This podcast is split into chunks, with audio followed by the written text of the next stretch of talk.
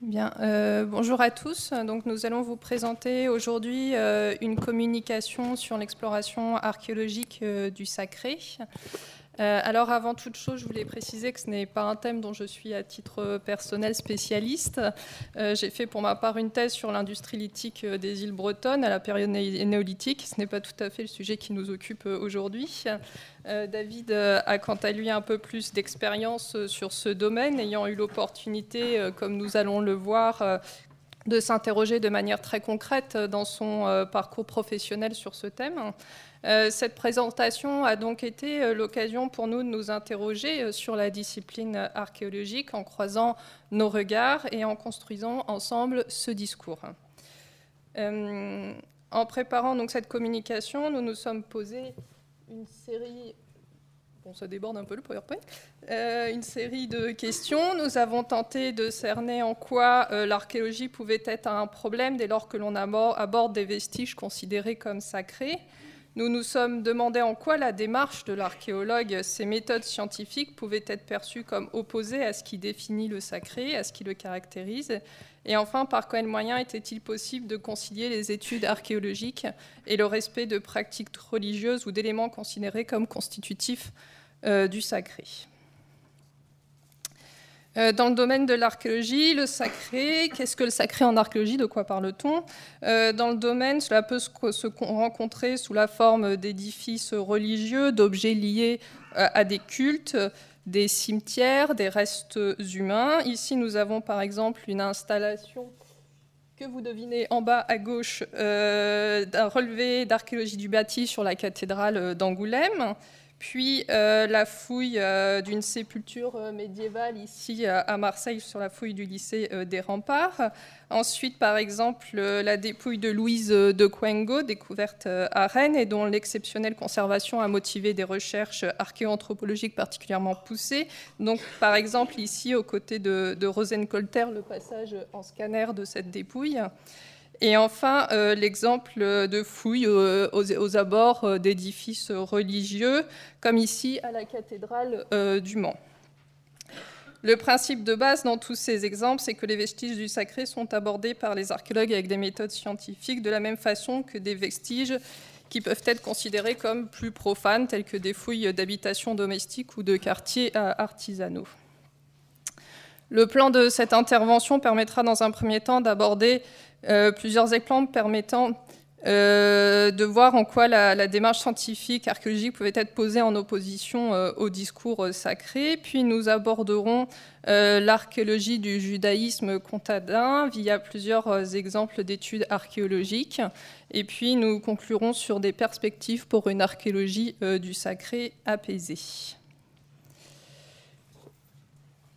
Euh, approcher le sacré par des méthodes scientifiques peut entraîner des situations particulièrement délicates où entre en jeu parfois des revendications mémorielles, des cas d'appropriation patrimoniale d'une seule communauté au détriment d'un intérêt général. L'aspect particulièrement délicat de l'exploration archéologique du sacré peut être illustré ici par des problématiques soulevées par exemple lors de la fouille de cimetières juifs la perspective de fouilles sur des ensembles funéraires juifs reste compromise en restant parfois de contraintes religieuses, voire administratives. Religieuses, dans un premier temps, par les prescriptions de la religion juive, comme dans d'autres religions, requièrent de laisser les morts en paix, ce qui rentre évidemment en opposition avec une opération de fouille sur une nécropole ou un cimetière. La découverte de cimetières juifs peut entraîner dans certains cas une forte réaction de la part de certaines fractions du judaïsme qui tentent alors d'imposer le dogme religieux afin d'arrêter une recherche en cours. Ici, nous avons l'exemple du cimetière juif de Dewberry à York, qui illustre la pression d'un groupe communautaire au détriment d'une recherche scientifique. La découverte de sépultures dans les années 1980, orientées nord-sud dans des cercueils de bois fermés par des attaches et des clous en fer, a fait sensation à l'époque. Les archéologues du York Archaeological Trust, en charge de la fouille, se rapprochèrent dès le début euh, des opérations du grand rabbin de la ville. Ce dernier déclara au début qu'il ne pouvait s'agir d'un cimetière juif, car les clous métalliques sont interdits et que les sépultures devaient être orientées dans le sens est-ouest. Le refus d'admettre une réalité contraire au dogme a donc en fait permis dans un premier temps la poursuite de la fouille avec la découverte de plus de 482 squelettes et le début euh, des études anthropologiques. Cependant, reconnaissant euh, son erreur, le grand rabbin transmit le désir du tribunal rabbinique de voir les restes réinhumés au plus vite avec cette déclaration Nous sommes convaincus que le respect de la dignité des restes humains, même des siècles après la mort, peut contribuer mieux que n'importe quelle recherche scientifique à l'avancement de la civilisation humaine et à l'accroissement du respect que les êtres humains se portent les uns aux autres. Suite à cette demande, le Home Office requit la cessation de toutes les études en cours et une réinhumation des restes avec perte scientifique à la clé pour ce, qui aurait pu être l'une des plus importantes fouilles d'un cimetière médiéval en Europe. Ici, vous avez ce qui est la vue actuelle donc, du parking situé sur le cimetière et, en droite, et à la droite une plaque commémorative euh, de cette réinhumation.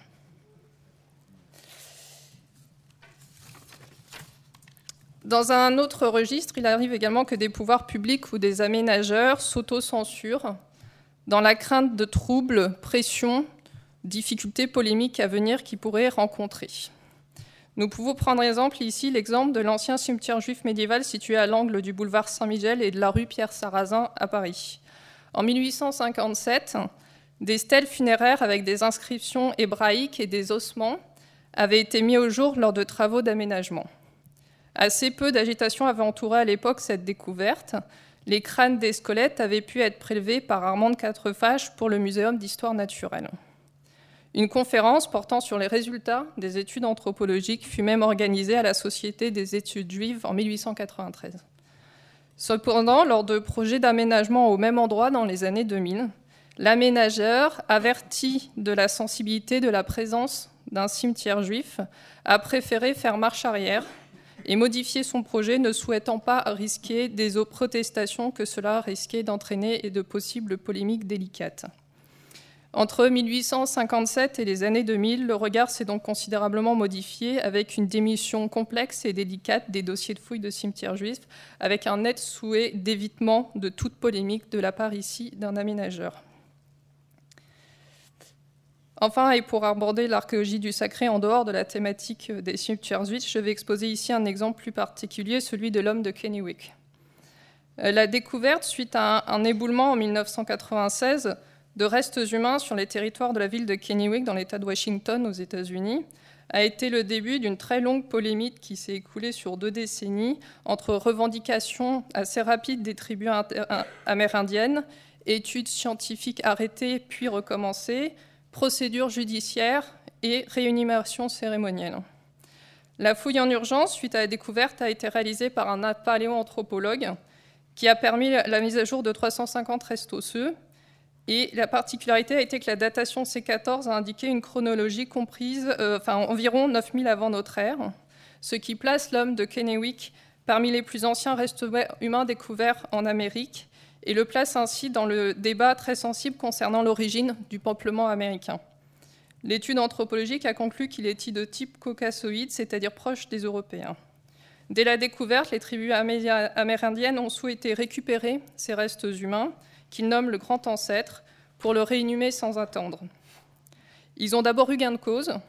En application d'une loi fédérale de 1990, le Native American Grave Protection and Repatriation Act, c'est ainsi que le début avril 1998, un hélicoptère de l'armée enfouissait le site sous un amoncellement de terre et de pierres, interdisant ou rendant très complexe toute recherche future. Les ossements, quant à eux, ont été alors mis sous séquestre au Burke Museum à Seattle, dans l'État de Washington, inaccessible euh, aux anthropologues archéologues. Ces anthropologues, privés d'accès au squelette et ne pouvant l'étudier, ont intenté un procès au gouvernement fédéral. Le 4 février 2004, la Cour d'appel des États-Unis rejeta l'appel lancé des tribus amérindiennes, estimant que les plaignants ne pouvaient prouver leur parenté avec l'homme préhistorique en question.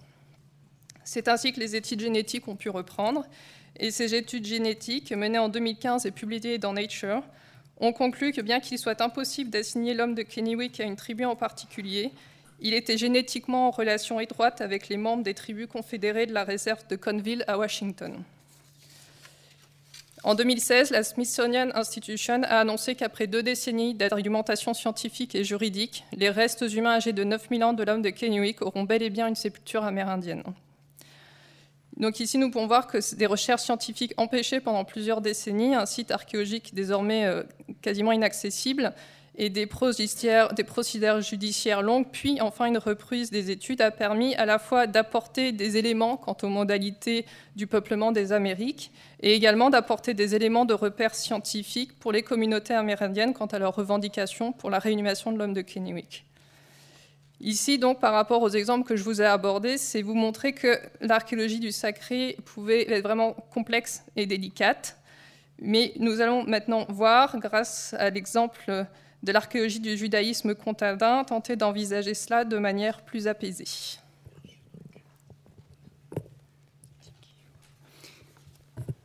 Bonjour. Tout d'abord, je voudrais à mon tour euh, remercier euh, les organisateurs de cette journée euh, de me permettre, 25 ans après, de revenir en cette noble institution, qui n'était pas encore dans ses locaux d'ailleurs. Dans la suite de ce que nous a dit Lorena, dont je souhaiterais évoquer deux exemples d'opérations archéologiques euh, récentes qui concernent directement le euh, domaine du sacré, en l'occurrence euh, celui du judaïsme. à commencer par l'opération menée sur le cimetière juif de l'île sur la Sorgue, dans le Vaucluse. Hein.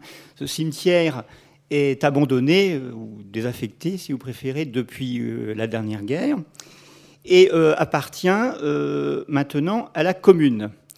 La commune de Lys-sur-Sorgue qui a décidé en 2013 euh, de procéder à un nettoyage, simplement, sous surveillance archéologique toutefois, de ce cimetière qui avait été classé monument historique en 2008. Il est resté à l'abandon pendant des décennies, et au fur et à mesure, bien entendu, euh, envahi par les broussailles, euh, livré aux euh, exactions des pilleurs qui, ont, qui, ont, prélevé des matériaux pendant des, décennies, eh bien, ce cimetière a, reconnu un, repris plutôt une seconde vie à l'occasion de cette opération de nettoyage qui, je le précise, n'était pas une fouille au sens strict, mais euh, simplement euh, une opération de dégagement pour euh, arrêter en quelque sorte le processus de dégradation de ce cimetière, en dresser un plan, étudier la nomenclature, le patronyme, et évidemment faire un premier bilan de l'état de conservation des monuments funéraires qui... Alors là, la photo que vous voyez, c'est après le nettoyage, et vous voyez que malgré tout, euh, c'est encore un petit peu une, friche. Hein. Euh, alors ce cimetière est, très ancien dans sa, dans sa vocation, hein, puisqu'il remonte à la fin du Moyen Âge, mais euh, les sépultures visibles actuellement ne remontent pas au-delà du milieu du XIXe siècle. Hein. donc on a pu, à cette occasion, euh, faire réapparaître une euh, trentaine de, sépultures à peu près. Euh, certaines sont regroupées en concessions. Alors, par rapport aux problèmes qui se posent aujourd'hui, il faut savoir que, certes, il n'y a plus de communauté juive à l'île sur la Sorgue depuis bien longtemps, mais que, bien entendu, les circonstances de l'abandon du cimetière au moment de la guerre le souvenir encore très vivace du vandalisme du cimetière juif de Carpentras dans le comtat vénessin et le fait que certaines familles ont encore euh, une descendance dans euh, la région donnaient à cette opération, disons, une, tournure un petit peu inhabituelle par rapport à ce que nous avons euh, l'habitude de faire. Hmm. Alors, je dois dire que euh, cette opération s'est déroulée absolument sans accroc. Un petit détail près, c'est que une fois le cimetière nettoyé et cartographié, nous avons invité, enfin, en l'occurrence la commune, bien entendu, invité les habitants à une journée porte ouverte. C'était début septembre 2013. Et nous avons oublié effectivement, vous voyez que le diable se lèche toujours dans les détails, que euh, cette journée porte ouverte tombait pile le jour de Yom Kippour.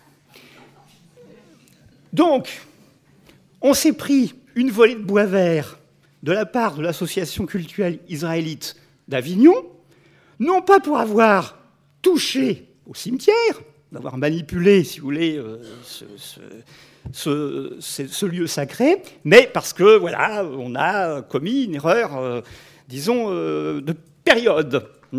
Ce qui m'amène à, rappeler, d'ailleurs, qu'il y a aussi un temps sacré, comme il y a des objets sacrés. Et il faut, vous voyez, quelquefois en tenir compte. Alors, ça signifie bien entendu que la, résurrection, en quelque sorte, d'un cimetière abandonné n'entraîne pas forcément l'adhésion euh, des, des euh, coreligionnaires des défunts, mais elle peut aussi s'effectuer finalement dans une relative euh, indifférence, bon, à quelques détails près, hein, même si elle pourrait être, effectivement, du point de vue de la tradition juive, euh, ressenti euh, comme une profanation, bien que ce, ne soit pas euh, ici un problème qui ne touche, que cette, branche de, l'archéologie. Hein. je rappellerai simplement que le cimetière juif possède un statut paradoxal, là je cite Sylviane Goldberg, puisqu'il relève à la fois effectivement de la consécration, au sens strict, au sens religieux du terme, et de l'impureté rituelle. C'est d'ailleurs une excellente définition euh, du, sacré. Je reviendrai un petit peu là-dessus à, la fin. Mais il faut aussi euh, rappeler que dans le cadre de sa mission scientifique et réglementaire, eh l'archéologue ne saurait pour autant adopter sa méthode aux exigences cultuelles, quelles qu'elles soient, des adeptes d'une confession donnée.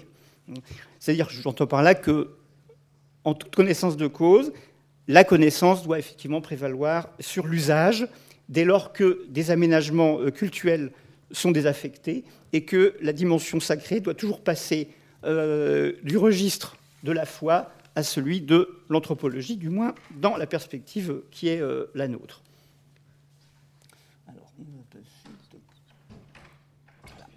Alors, deuxième exemple, cette fois-ci beaucoup plus récent.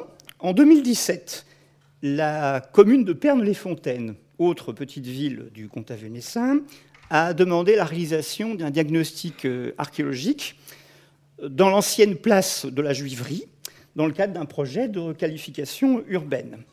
Sachant que l'aménagement de ce qui est aujourd'hui une place dans les années 50 hein, s'est traduit par la démolition à cette époque d'un îlot euh, du cœur euh, de ville, au, cœur du quartier qui a été habité par euh, la communauté juive de Perne au XVIe siècle.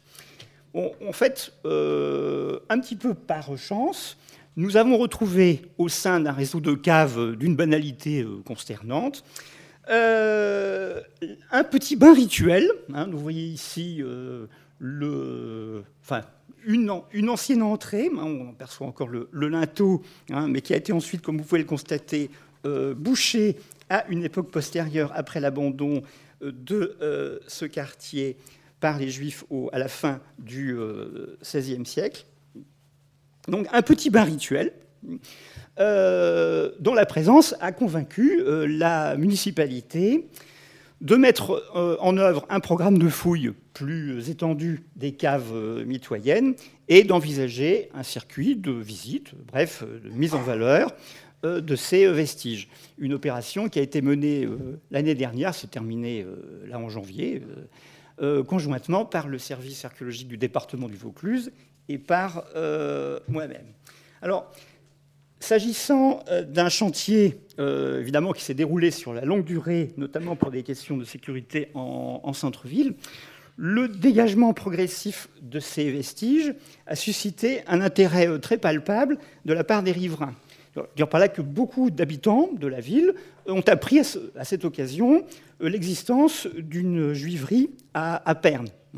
Et autre euh, caractéristique amusante, il faut savoir que euh, ce mikvé, vous voyez ce que ça donne, hein, c'est depuis l'escalier qui mène jusqu'au fond de la piscine rituelle, ça c'est une photo prise au, moment, de la, fouille, hein, bien que nous avions affaire en réalité à un mikvé privé. Euh, ce qui constitue effectivement un exemple assez rare hein, en France et même d'ailleurs d'une manière générale en, Europe, sachant que la plupart du temps, comme vous le savez, les bains rituels se présentent plutôt comme des aménagements communautaires dépendant plus ou moins directement de, la synagogue. Donc là, euh, ce, regain euh, d'intérêt, si vous voulez, a, permis de lancer un processus de, mise en valeur dans des conditions tout à fait, tout à fait apaisées, effectivement. Euh, et surtout, euh, voilà, de mettre l'accent sur le fait que justement, eh bien, nous avions là affaire à euh, une installation rituelle qui, sans être complètement, contrairement au cimetière, complètement sacré, mais bon, ça, je, n'entre pas dans, les détails, a toujours, comment dirais-je, ou du moins par vocation, un statut privé.